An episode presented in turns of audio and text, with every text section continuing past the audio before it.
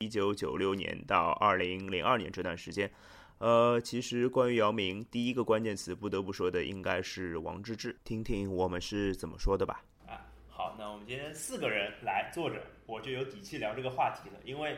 其实每个人对姚明的记忆都其实多多少少不太一样啊。我们在座的四个人年纪也稍微有一点差别，所以我们希望用从我们四个人的角度去还原一个更真实的那个场景出来。那我前面已经讲了，我们要从姚明的职业生涯开始。那姚明的职业生涯，那肯定要从他进入 CBA 开始说啊，甚至跟他在 CBA 之前的一些话题有关系。那呃，我的第一个关键词其实是王治郅。呃，姚明和王治郅其实从小就会被作为一起来比较，因为爸爸妈妈的关系，因为两个人的爸爸妈妈都是之前中国男女篮的非常出色的球员。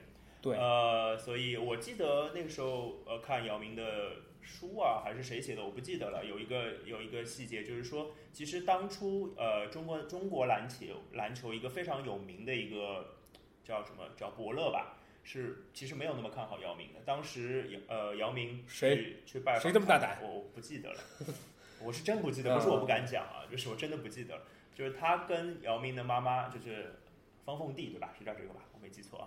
就是在交流的时候，他就说：“哎呀，你儿子好像这个呃，就是胯部有点大，然后就是走路也好像有点摇摇晃晃的，像个企鹅一样，好像看起来没有那么适合打篮球。”就是那个谁谁谁的儿子啊，就是以前你的队友，他他跟谁结婚了，生了个儿子，那在北京天赋特别好。那后来大家就知道那个人是王治郅。嗯。呃，所以姚明跟王治郅其实会构成我们今天的第一个话题，就是其实跟什么有关？跟这两支球队有关，上海还有八一队。呃，八一队其实八一队最早的。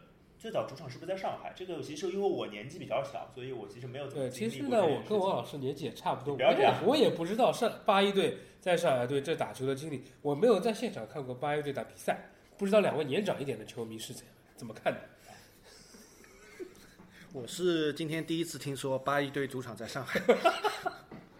你们一定要这个样子吗？就明明大家都知道是吧？其实这个我只想起个起个头啊，就是因为呃八一队就是其实跟上海队是非常有渊源的。八一队那时候主场在上海，我记得我查的资料是王治郅其实是在上海作为主队打过球的，好像是在九五九六赛季，那时候王治郅已经进八一一队了啊，但是那时候其实但是没有姚明啊，因为那时候上海队在那个叫甲 B 联赛吧，那时候不叫甲 A 甲 B 嘛，足球也是，篮球也是啊，那个甲 A 他上海的甲 A 甲 B 联赛待了一年。然后降级啊，就之前降级了嘛，然后再升回来那一年，然后那一年一九九六到一九九七赛季，姚明进 CBA 了。当然，那个时候就开启了一段这个叫什么？姚明从一九九六九七赛季一直到二零零一零二赛季离开，就是一共有六个赛季，其实当中有三个赛季是和八一有竞争的状况。当时我是听，就是说姚明他，哎，我那个今天的普通话用京片子呢，还是用港台的腔调来着？你想怎么样就怎么样吧。就就是这样。当时呢是这样，呃，姚明呢他说，我看到王治在场上，我觉得哦，这个其实好厉害。我觉得我我在各方面都要都要都要超越他的。很屌，很屌。其实有点不太可能，只是说我我可以有点接近他就可以了，是这个样子。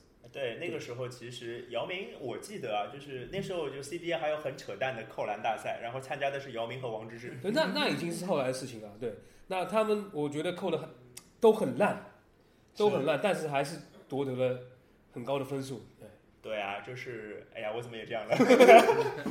哎，这个我回来回来回来回来，刚刚演演过了啊。嗯。哎，就是我觉得其实姚明那个时候可能在，我记得是一九九九到两千赛季开始，就是已经进入一个这什么军户争霸的一个感觉，就是对姚明，然后姚明带领的上海队吧。啊，姚明带领上海队，当然上海队那个时候可两个外援，八一队到现在一样都没有外援，对吧？但那个时候八一队的苗子是可能全中国最好的，他是全中全中国选材的，那是必须的。然后陈胜跟老赵，你们看一下，你们对姚明那个时候，那个时候你们有什么？那那那个时候有什么？有什么特别的印象？那个时候看球，你们在吗？你们在？或者说你们有印象的比赛，或者说你们觉得啊比较。呃，对姚明来说，或者说对上海队来说，有什么值得记忆的时刻？那个时候的比赛，我记得，那个时候上海队就有点类似于前两年的那个广东队啊，啊，就是好像常规赛总归是赢的，啊，季后赛是季后赛，反正第一轮也是随便练练的。对。然后反正就是冠亚军肯定是和八一就永永远的两个对打。对我我这个我这个我有查过资料，就是九九到零零赛季、零零到零一赛季、零一到零二赛季三个赛季都是上海打八一啊。那个其实这三个赛季的话，呃，应该说上海队在越来越好。其实八一队也没有退步了，我觉得上，但是上海队真的在越来越好，体现在好几个方面。首先，姚姚明、刘伟的成长，因为他们那个时候应该是从二十岁长到了二十二岁，那个可能就是长球长得最多的一个年纪，特别是姚明。呃，然后，嗯，还有就是外援好像一年也比一年更好了，有这样的感觉。所以，呃，姚明，呃，作作为这个上海队，然后挑战八一队嘛，年年都作为一个挑战者的姿态去出现。我印象特别深的有一场比赛，就是我不知道你们有没有印象，就是某一个赛季的揭幕战，然后是在上海，上海主场打八一，然后那场比赛，上海队是是不是应该是不是第一次赢八一，我不记得了，但是是赢了，然后赢得还挺漂亮的，因为那个时候我记得有一个焦点就是王治郅那时候就出了名的就是喜欢往外线打嘛，他有外线投篮的能力，然后投得准。然后姚明呢就觉得姚明是那种很努力的球员，他他他是觉得他怎么练应该都练得出来。然后那一场比赛一开场姚明就连进了两个三分，我印象特别深，就是那两个三分投完之后，好像八一队就被投懵掉了。哎，王老师，当时你在哪里？我在电视机前面啊。哦，当时你几岁呢？我几岁啊？十十二三岁吧，十三四岁吧。哦，那是印象是还是蛮深刻的。我其实看球不算太早吧，我觉得就是在之前，我觉得我也我也没有办法去回忆很多东西了。就是大概那场比赛是我 CBA 印印象比较深、前期比较深刻的一场比赛。就是意思是说，你刚刚说的那个镜头啊，我有想到姚明在奥运会上那个打比赛的那个样子，他上来也是投了三分球。哎，对的，是是打打美国队吧？对对，他的他想要表达的意思就是说，哎，我不怕你。对，就是他可能就是想表露出一种信号吧？对，是不是啊？一种信号，就国家队的比赛，我们到时候在我们会单独有节目来讲。就是说，他表面和王治郅还是好兄弟，但是他的表现就告诉你，你会的我也会。对啊，我会的你不一定会哦。我比你高啊，身高我比你高是吧？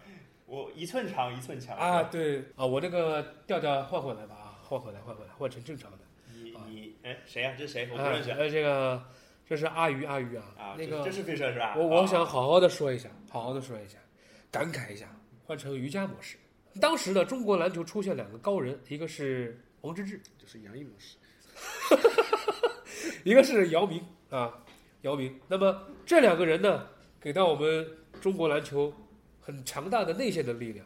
那么他们在 CBA 赛场上的争夺，也是我们当时所有球迷所热议的。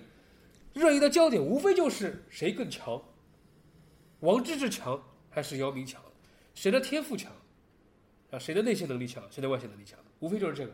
对啊，当时我觉得，因为我们那个时候年纪都还蛮小的，所以其实还是会被这样的话题左右的，就是我们到底要争个。那很简单嘛，因为球迷他很简单，很直入，哎，到底谁强？因为我其实觉得我们做这个节目还是有局限性的，因为我们都是上海队球迷。所以那那那样那样的争夺，我们一定会站在姚明那一边，对吧？哎，你错了，王老师，我这我这里哦说一句，我其实一直认为王治郅更强。那你继续，你找找我找点其实我其实我真的认为王治郅更强。请给出论，请对方给出论据。那个陈色跟老赵，你先等一会儿，就就拿那个刚才说到的那个三个赛季的争夺，嗯，总冠军争夺，上海跟八一，是对王治郅他在回忆的时候也是说，当时他跟上海队打总决赛的时候，其实挺紧张的。啊，他会，他拿出了百分之一百二十的力量去跟姚明去对抗。是，他知道姚明将来一定会成为一个角色。然后，然后呢，他也是说很有信心去拿拿下比赛。我们我想回忆的是，这个三三年总决赛里面，王治郅在八一队的两年，是上海队是全输的。那个我一定会给出一个就是反面的例子，就是其实上海队有谁？很简单，上海队就姚明，当时还没有特别成熟的刘伟。然后加上两个外援，加上一个张文琪，对吧？上海队主力阵容是这五个人。你看八一队主力阵容是谁？范冰、张劲松、李楠、刘玉栋、王治郅。你这全是国家队的，搞个屁呀！那那那不管的，那不还有谁啊？这个我数不清楚了。但是第三年王当王治郅一走的话，姚明他带领上海男篮就夺得冠军。我觉得这个冠军，他好像并没有那么闪光。呃，这个姚明没那么闪光，你这扯淡吧？没有，我不是，我是这个冠军的成色啊没那么闪光。冠军的成色跟成色有什么关系？对啊，这你再反驳我也没用的，不是这个，这就是我个人的观点。我就是觉得这个冠军拿的并不，并不那么这个只能。这样讲，因为我们没有办法提假设性的问题，对吧？因为没有办法假设王治郅还在，成长了一年的姚明会怎么样，对吧？有一句话对了，你再怎么反驳他没用的。靠，这逼着我爆爆粗口是吧？这个就这个就是一直以来我就这姚明他们打他们打他每年的总决赛我都在看，我甚至跟熊熊两个人坐在过道里面也在看上海。啊，你分享一下这个故事好吗对啊，就是就是我们明明是有票的，跑进去，卢湾体育馆是爆满的，啊，每他就连每个过道他都站满了人，过道上的座位还是保安安排的，对对对对对。吧？你们坐在这里啊，听过这个故，事，你们坐在这里啊。原来你。是亲历者。对，我是我我是亲历者，我们我们我们有一个比较不错的位置，但是他被坐了之后，我们被赶到山上去，我们我们后面就是像摄像机，啊，就是那个录播比赛的摄像机对对对对，我们进了球之后还不能大声欢呼、起立鼓掌，可能后面师傅会说：“哎，坐下，坐下，坐下，会不要影响不要影响了比赛直播。镜头啊”。就是我们我当时无无疑毫无疑问你当时是有机会干扰比赛直播的，你知道吗？啊，对，这个机会啊，站起来对镜头做个鬼脸对吧，这是红了，对对。以然后你的脸是吧？我跟许红了荣当时肯定是我们的心肯定是在上海队这边的，对，肯定。但是我理性的觉得这个冠军拿的并没有我想象中那么解我恨。我觉得啊你明白吗？搂回来，搂回来啊。其实这个我不是不理解你吧哎，我只是觉得这个，因为一是没有假设，二是觉得，我是觉得当年如果王治郅在，以姚明的成长速度，就是怎么说呢？也许啊，就可能会更激烈一点，比赛打的。但是我还是觉得上海队会赢。我觉得，嗯，可以可以。可以，因为我怎么说我都是个上海队球迷，这个逃不掉那。么就引申到这个话题了，夺冠那个时候你们在哪里？呃，夺冠的那个时刻，我是在电视机前，哎，那时候你多大？非要这样？说多大？那个时候应该是二十岁不到吧？哎呦，二十岁不到吧？男人怕什么？嗯青对涩的老赵，对，嗯，那时候是小赵是吧？小赵小嗯赵对对对，小赵，那时候我就是看到姚明，就是然后就是他们把呃狼王剪下那一刻，我觉得是比较动人的，嗯嗯，因为上海队总算夺冠了嘛，在就是三年打进呃这个冠亚军决赛当中，呃两次惜败于八一，然后总算拿了一个冠军。就那个时代，我觉得就是可能我们还是处于那种非常冲动的年纪，对吧？嗯，冲动可能不不包括橙色，橙色我相信他永远是那么冷。这个我们我们要给大家听众普及一下，橙色是一个什么样的人呢、就是他现在在我们方阵小黄鱼方阵里面看球，我们都很激动的站着啊、呐喊啊，橙色一个人翘着个二郎腿坐在最后一排，是吧？有点这种他是这样一个形象，大家有对这个人有印象了吗？在这样一个情况下，那那个时候的你，你应该是在不在现场吧？我不在现场，啊 在家吧还是在家。啊，在家，那你是怎么表现的嘞？那个时候，反正我就觉得这个球，其实我也没反应过来，最后赢了，因为 那个补篮太突然了，是吧？对的，因为因为我一直觉得最后一次进攻应该就是姚明就投掉了，因为我觉得姚明投掉也没有人去，没有什么人会去抢篮板。因为是投掉了就没投进啊。对啊，抢篮板的人我觉得应该是姚明啊。啊，然后我想，姚明投掉了，那谁去抢篮板呢？那这个球就是进或者不进，那就那样了。那谁知道最后好像是哈特补了一个，是吧？对对对对对，所以我也觉得比较突然，而且就是就我，因为上海队好像和八一队连打了三年嘛，嗯，反正基本上就是属于怎么打都是打不过。对。然后我觉得那个时候那个刘玉栋跟神仙一样，对啊，真的是是跟神仙一样。就是他怎么。但是后来遇到诺维斯基，就跟嗯，神仙遇到了什么东西一样，被罩住了。反正就是那一次拿了冠军，我也觉得很激动的。但是整体来说的话，我觉得我同意费雪所讲的，就是后后面那个冠军的成色其实不是很足。呃，这个怎么讲呢？王老师，王老师再次搬出他的理论跟我们不不管不管不管理论，不管理论，我这就是你没回答我的问题啊！你好好听主持人的问题好吗？对对，我问题是你的感受，当时的 表现是什么，对吧？感你的感受，你的表现是什么？就是你有没有很激动？没有，我的感受就是明年姚明终于可以全别了，啊，这个这个其实，哎呀，这个应该放在节目节目最后讲。因为其实因为其实不管是常规赛还是季后赛，就是看姚明打出一些很统治性的比赛，就是怎么。就是好像就是我一直就在心里面就就就在歪歪，就是他去了 NBA 之后会会是什么样？哦，你想的比较远啊，就对啊从小就深谋远虑啊。没有，因为我想姚明已经在 CBA 这个这个这个这个层面上已经是已经是。姚明那个时候，我补一点数据吧，就是有一场比赛，我记得是二十一投二十一中，拿了四十九分，这个我印象很深。然后还有就是，好像场均是大概得分我不记得了，但是五个盖帽还是六个盖帽吧，应该是。没有，首先我觉得，首先他没人盖他，没人盖得到他，他还投的那么准，还是后仰，啊，他罚球还准，他人还高，那个时候还瘦，对吧？跑的也挺快的。对，我觉得这个已经是一个无敌模式了，所以我一直不知道他到了 NBA 到最后终于会发会发展成什么样，所以我就想，因为那个时候不是说不拿冠军，嗯嗯，没法走嘛，对对对对 所以我想快快拿冠军吧，早点走，是吧？这个当然是我们之后要讲的一个话题啊。关键就是那个时候没有人知道 CB 和 NBA 的差距到底有多少。我觉得啊，就是我们当然以姚明为主，我们聊一些跟当下的时事有关的东西，就是那个时期、那个那个当下有关的东西。那其实我觉得以姚明的在上海队的这个经历来说，有一场比赛，我觉得你们都没提到，就是我想提的，就是对上海球迷来说，其实挺不堪的一个回忆，或者说听起来挺难受的一个回忆，就是二零零一年的全运会。哦，这个我印象很深，上海队就全场都是五个人在打。就挺挺悲惨的，嗯对对挺悲壮的一场然比赛后。嗯，打得非常的努力，打得非常的拼命。我觉得五个人都都什么都打到最后快快快撑不住了。基本上都是在靠意念在打。对那五个对人来，我们纪念一下他们吧。我说一个，你们说一个，姚明，中那贾乔中，张文琪，刘伟，还有一个是谁？对，还有一个可能大家没有那么熟悉，海瑞对，海瑞啊，海瑞他应该是新疆人，然后得分后卫，然后上海队就硬是没有换人啊，但是拼到最后，然后我记得上海队最后一个进攻，贾孝忠过了刘玉栋一个，然后打进了一个，把比分追平，但是刘玉栋最后绝杀，然后三分绝杀，然后我印象很深，就是刘玉栋出手，他晃掉了谁啊？是姚明还是贾孝忠？忘了，晃掉之后出手我就知道比赛输了，因为他一定会投进。因为那个时候刘玉栋对我们刚刚提到，刘玉栋对我们的印象是在就是他没有投他投不进的球，就是这种感觉。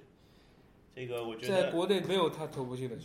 对啊，就是那个时候的感觉是特别特别不好受的。然后就就牵涉到后面一年，就是其实这个之后就是总决赛了嘛，后面一年的总决赛，然后上海队就赢了，对吧？所以呃，怎么讲呢？就是应该说见证了一个上海姚明，其实见证了一个，或者说他引领了一个上海队的一个上升的趋势。聊完了姚明的 CBA 生涯，第一个关键词王治郅。那么兔子想到，其实那个时候和姚明相关的，共同出现在我们生活当中的一个关键词，或者说一个人物，叫做周杰伦。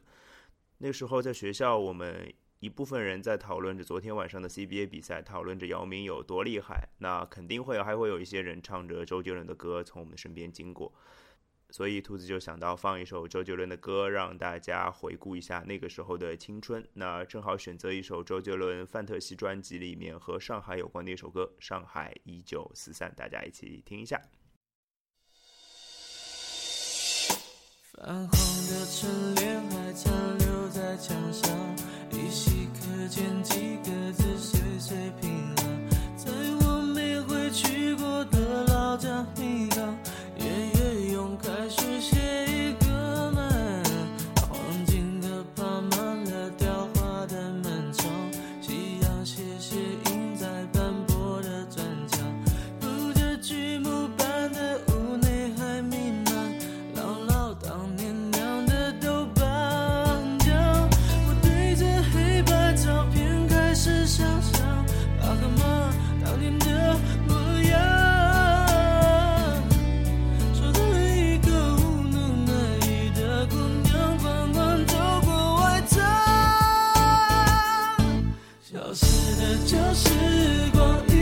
依旧是长，在回忆的路上，时间变好慢。老街坊小农，当时属于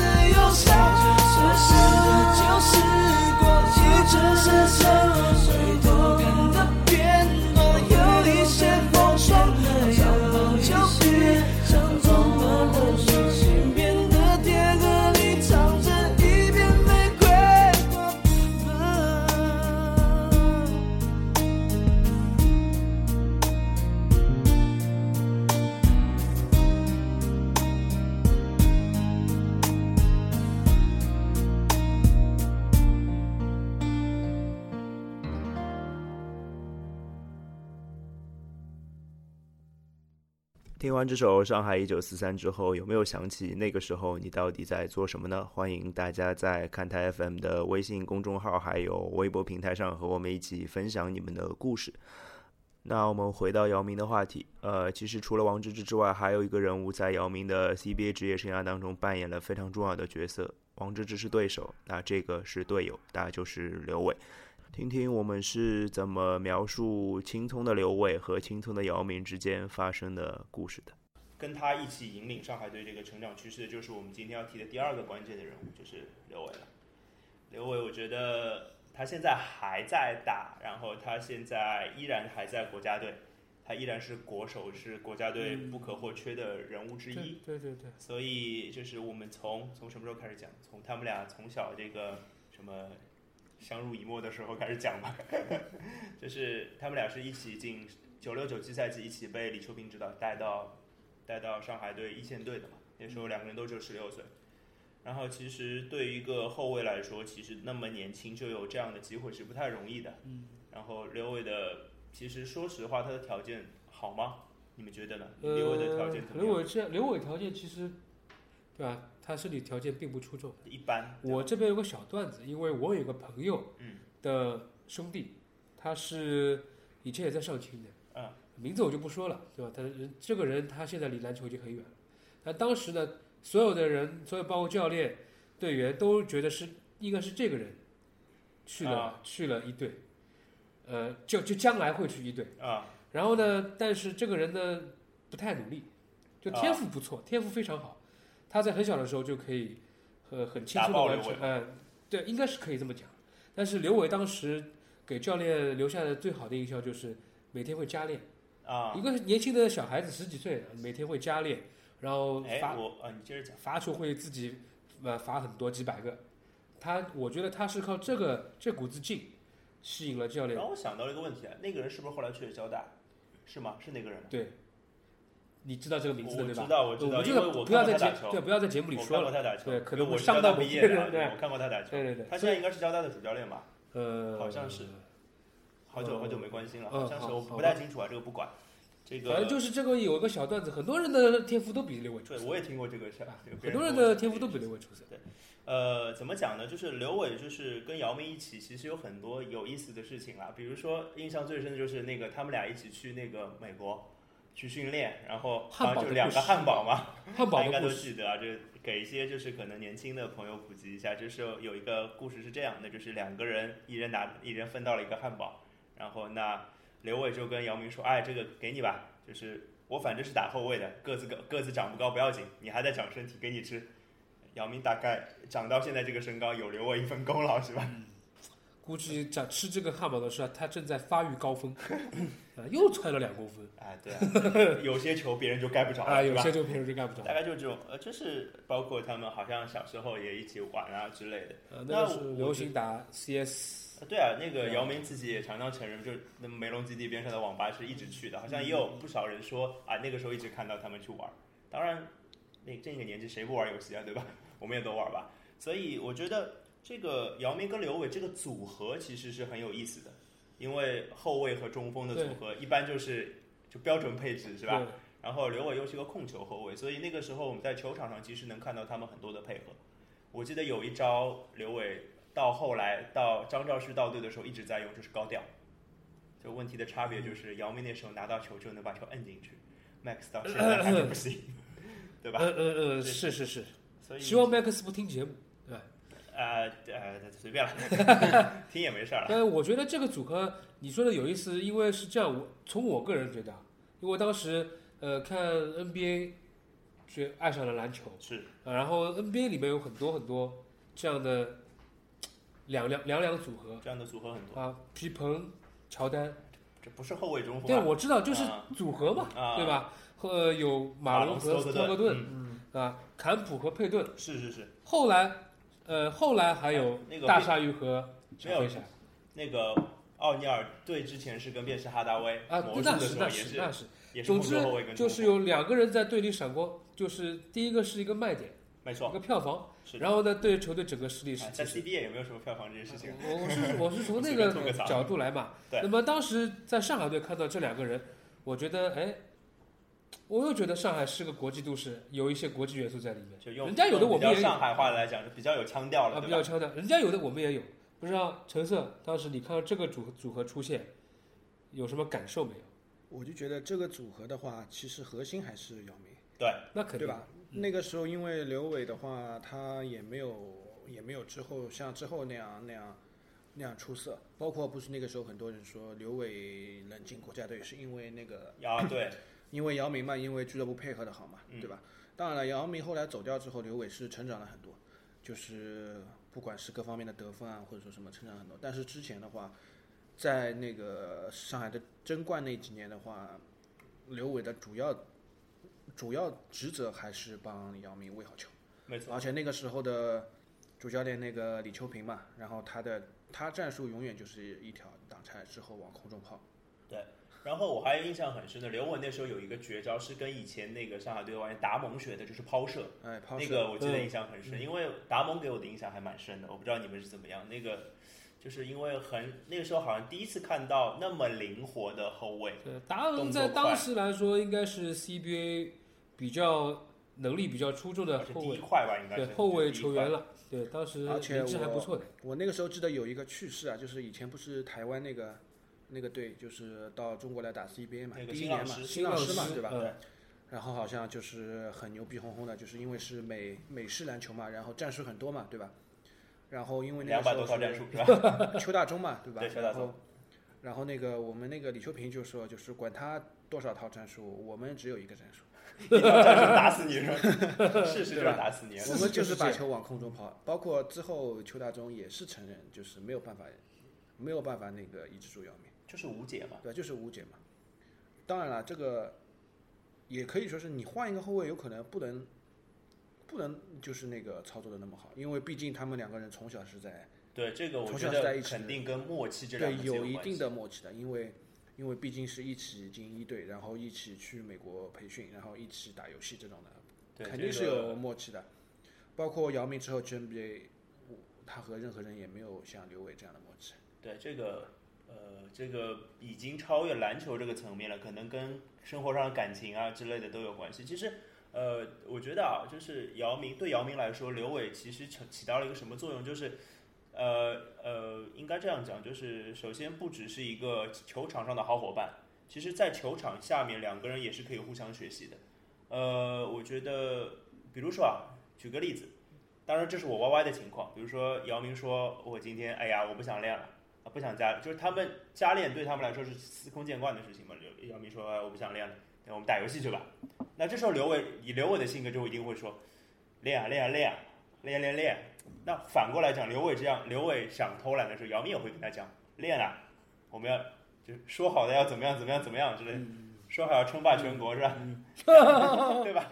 既然都聊到了《灌篮高手》或者说《篮球飞人》这个漫画了，那我们必须来一首《灌篮高手》的主题曲，让我们回忆一下那激荡的青春岁月。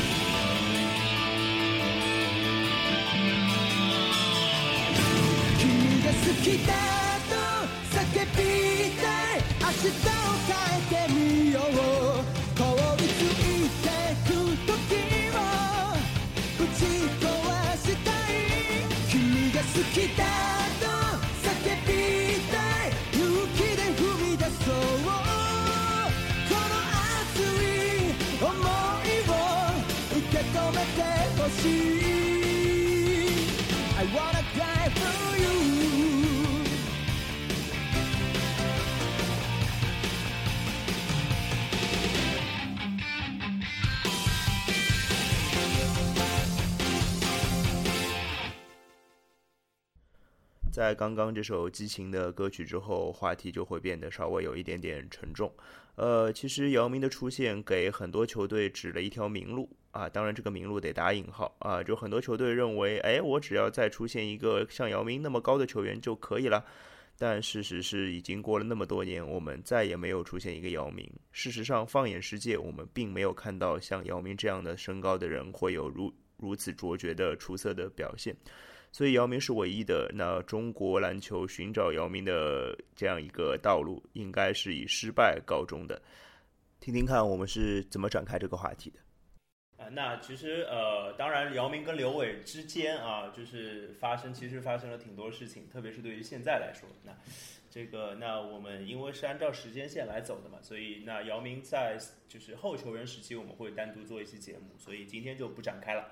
那我们下一个话题就是姚明啊，就是对，其实对这整个 CBA 联赛，我觉得就是肯定影响是巨大的。当然不止姚明一个人，包括之前我们提到的洪志志，包括还有巴特尔。巴特其实那个时候大家就打着移动长城的名号就开始说这件事情了嘛。所以其实姚明对 CBA 的影响就是有一个很重要的，就是好像大家都开始关注中锋这件事情，因为呃，像我记得一九九六年，哎，是一九九六年，一九九四年，中国队那时候打到第二轮啊，打到那个世锦赛第二轮，嗯嗯他是靠什么？靠的是一大堆后卫，嗯什么胡卫东啊、孙军啊、郑武啊，他们那些人。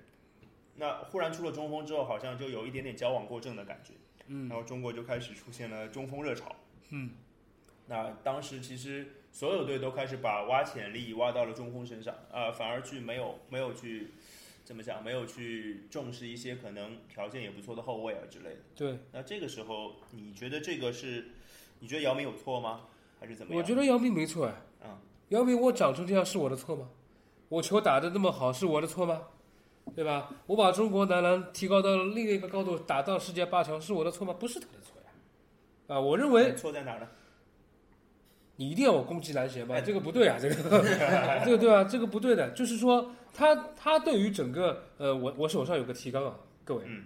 我我看到是下一个说的是中锋，就是外援的中锋，包括国内中锋，嗯，都会有像王老师说的，都会有刻意的去培养或者拔苗助长啊这样的情况出现。只要达到这个身高，我就觉得哎，你你会是你会是一个类似于像姚明这样有统治力级别的。看看到两米一十几的，啊，对就是甚至我当时，我当时还在很小的时候，我就会去查 CBA 还有哪支球队有身高身高超过两米一零的啊，，对的对的，对啊，我会去看一下什么有单涛，北京队单涛，对对啊，两米一四，巴特尔两米一零嘛，嗯，对还有这那当时浙江队有一个余乐平两米一六，山东基敏上基两米一本上两米零，对的。就是这些高的球员我们会去关注一下，哎，谁可以来跟然后看新的有没有这样高哎，的人，对对，有没有后后面有没有来的？但是，作为球迷都这样看了，就是可这很很很容易解释，就是很多所以球队我觉得，就是如果变成一个，我把它总结成一句话，就是姚明的出现让大家注意到了身高这件事情。对啊、就是那我也不说这个东西对还是不对，或者好或者不好之类的，那至至少造成了这样一个事实。对对呃，还有就是外援中锋，其实我想讲的并不是说大家要培养外援中锋，就是大家记不记得一个很重要的名字叫盖茨啊？啊对盖茨是好像以前陕西队的中锋吧？那个时候就说，呃，好像他就是专门拿来对付姚明的，嗯好像很多球队都会引进一个特别，也不说厉害吧，至少一个很高的中锋，嘿黑油印这个词用的好，哎，差不多来来对付姚明，但是好像嗯其实也并没有什么卵用，是吧？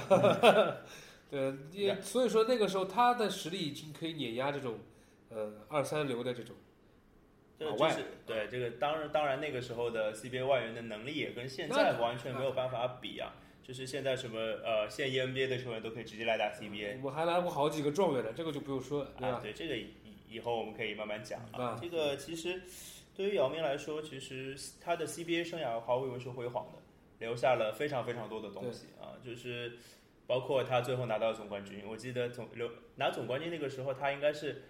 呃，好像是说不拿总冠军，他就不刮胡子啊之类的吧？好像好像也有这样的什么虚虚明志这样的，因为姚明是一个他其实是一个很犟的人，对上海话都就叫很犟，普通普普通话也叫犟了。很很很梗，对对对对吧？很梗，对，上海话都梗嘛啊，对吧？？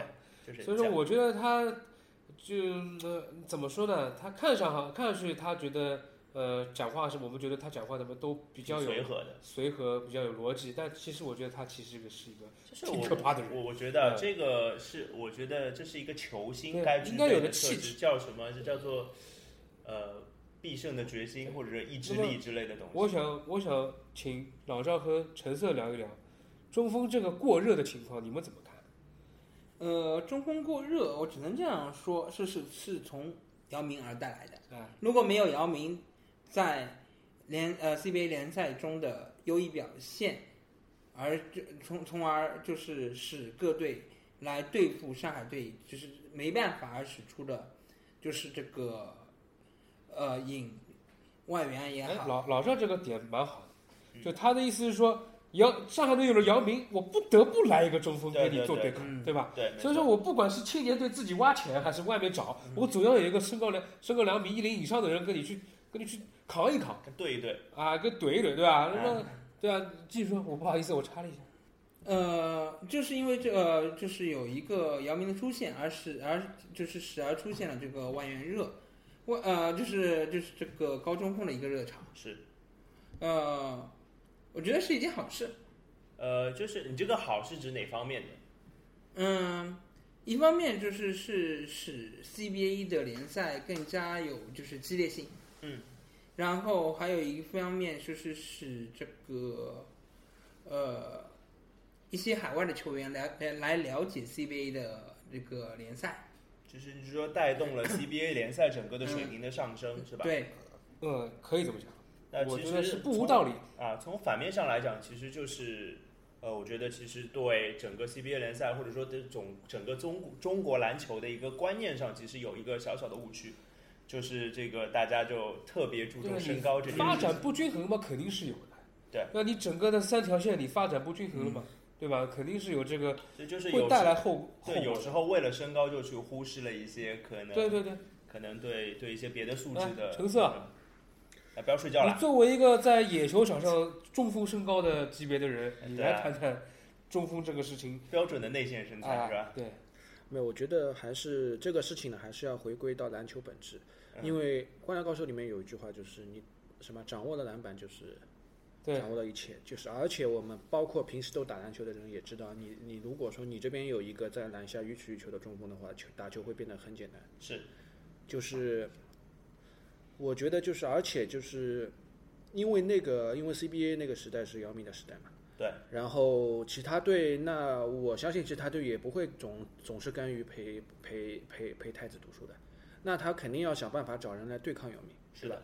其实姚明也是在这种他们找来的美国外援的这种对抗当中，他也是有成长，他也是在成长。因为姚明、那个，而且我觉得很明显，就是后面两年他的进步肯定来源于更高水平的对抗。对啊，就是你想，如果说姚明和一个国内的中锋对抗，和以及和一个美国来的中锋对抗，这两个锻炼的力度肯定是不一样的。嗯，因为首先你因为那个时候姚明说是在 CBA 这边就是比较压制性，但是他有很多东西其实还是他还没有看到过，或者说还没有学学会过的。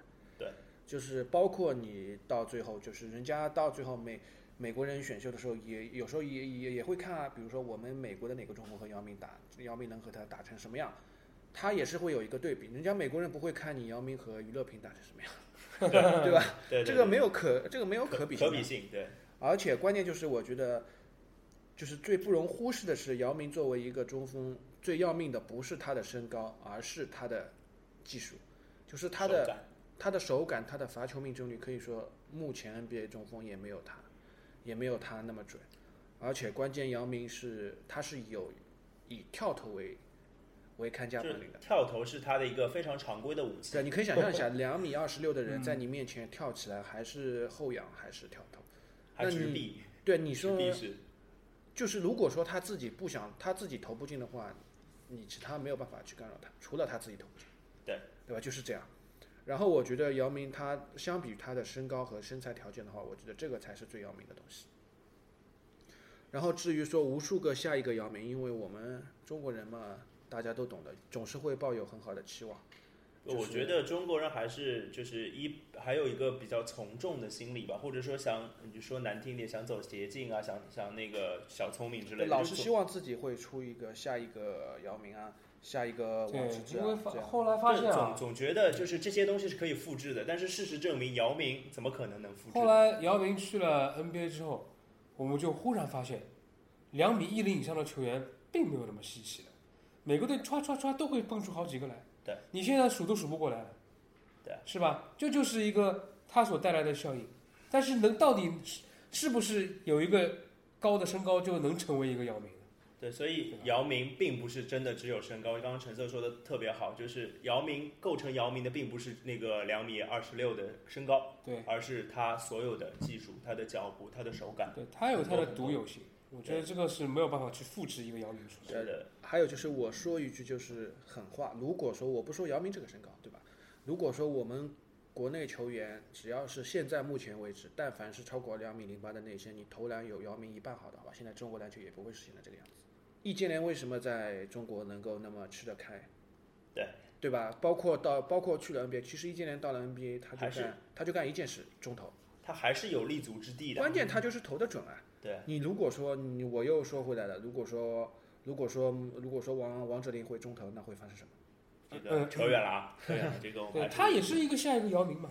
对啊，对，其实下一个姚明真的很多，已经我们已经有数不清的人被冠以下一个姚明这个称号。如果就是这个词已经被用烂了。中锋热这个事情，我觉得怎么说呢？还是关键是这个点没有找对。对，然后就是我想说的是，到后来后后姚明时期。我们看到怎么一会儿跳那么远？不是啊，我们是说他在中国的那个 OK OK，他他但总离不开国家队吧，对吧？他带领中国这个中锋热那么多年之后，我觉得是以应该是以二零零八年奥运会为一个节点。对，零八年奥运会我们国篮非常牛逼，对啊，真牛逼，搞定了德国，对，而且是完胜，基本完胜，差点就掀翻了那个谁。希腊啊，西班牙，西班牙哦，对对对，我刚刚说了，对，卡住了，就差点就把西班牙也掀翻了。对，那个时候的中国的整个的战术就是围绕姚明的。当然，我们而且打了很多年了，已经。这其实就是可能从姚明开始成长，可能进 NBA 那个时候到现，就一直躺在姚明身上，成绩就是靠你一个人出，我的所有的配置就是为姚明一个人所配的。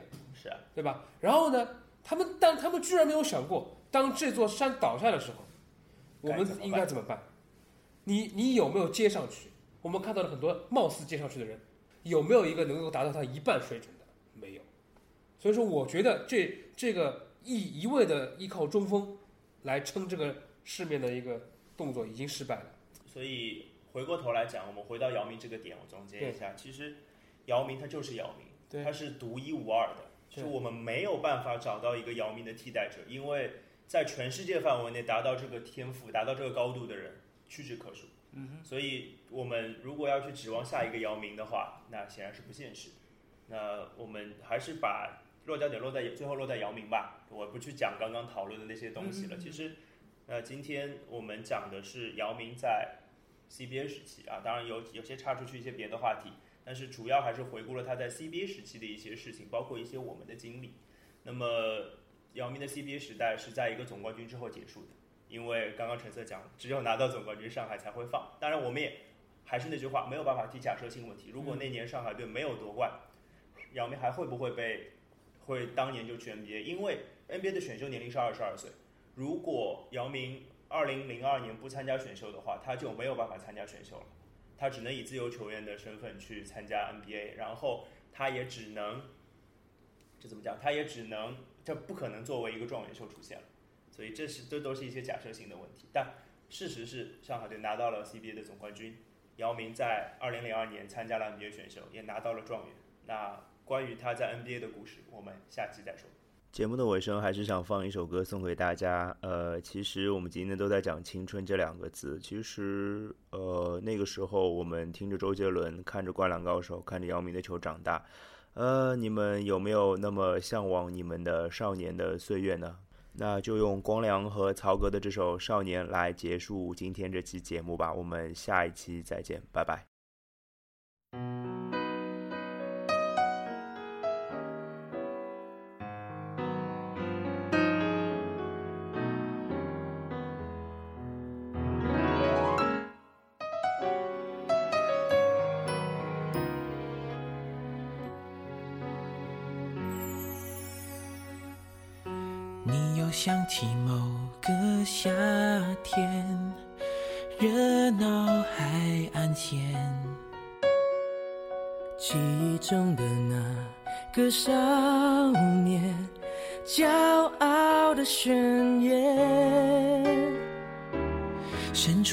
手就能拥抱全世界。相信所有的梦想一定会实现，一切看起来都不会太遥远。转眼之间过了几年，轻浮的语言都已慢慢沉淀，即使难免会变得更加洗练，我们曾妥协。那是我们都回不去的从前，幸好还可以坚持当时的信念。世界尝试改变当初的那个少年，那是我们都回不去的从前。站在那个夏天的海岸线，我们还是心里面那个偏执的少年。你又想起某个夏天，热闹海岸线，记忆中的那个少